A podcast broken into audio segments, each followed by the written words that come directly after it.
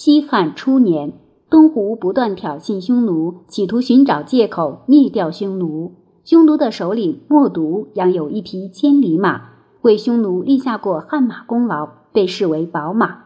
东湖知道后，便派使者到匈奴索要这匹宝马。匈奴群臣认为东湖太无礼了，一致反对。足智多谋的冒毒一眼便看穿了东湖的用意，便说服臣下把宝马拱手送给东湖。冒毒虽然表面上不与东汉作对，但他暗地里壮大实力。明修政治，希望有朝一日将这匹宝马找回来。东湖王轻而易举地得到了千里马，就认为默毒真的惧怕他，更加骄奢隐逸起来。